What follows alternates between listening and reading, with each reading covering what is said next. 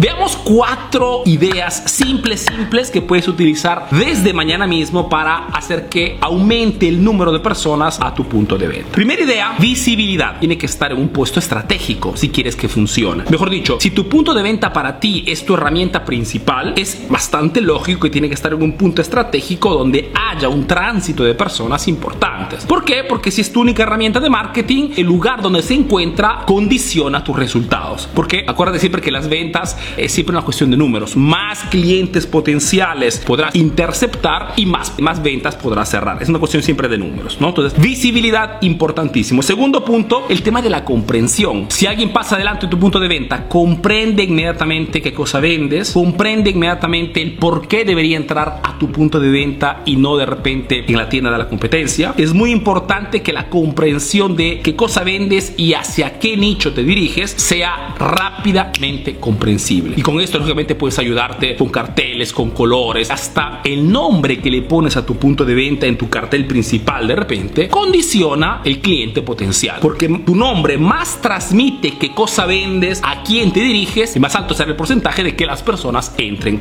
a tu punto de venta. Precios y productos ganchos. Si quieres que tu cliente regrese más y más o quieres atraer el mayor número de clientes al punto de venta, acuérdate siempre que tienes que darles un motivo. La gente no se mueve por su cuenta. Tienes que ser tú que creas las condiciones para que el cliente quiera entrar a tu punto de venta. Tienes un escaparate, puedes utilizar ese lugar específico visivo para transmitir a tu cliente de repente eh, un precio especial y que puede entrar para aprovechar de esa oferta. Número 4, marketing sensorial. El marketing sensorial condiciona el número de personas que entran a tu punto de venta. El primer punto es el tema del olfato. Si puedo darte un consejo, es muy recomendable que utilices un perfume particular para tu punto de venta. Si trabajas también sobre este aspecto del olfato en tu punto de venta, contribuye seguramente a que la experiencia de compra sea siempre mejor, ¿no? Respecto a una experiencia normal. El segundo punto después del olfato es el tema del oído. Acuérdate siempre que el oído también es otra, otro sentido muy fuerte y puedes aprovechar de este canal para qué cosa? Para utilizar dentro de tu punto de venta una música que ponga cómodo al cliente. Según el rubro en el que trabajas, pues puedes tranquilamente. Quien tiene, por ejemplo, un centro estético lo sabe muy bien. Centro estético normalmente utiliza músicas relajantes. ¿Ok? ¿Por qué? Porque el objetivo es el de que el cliente tenga una experiencia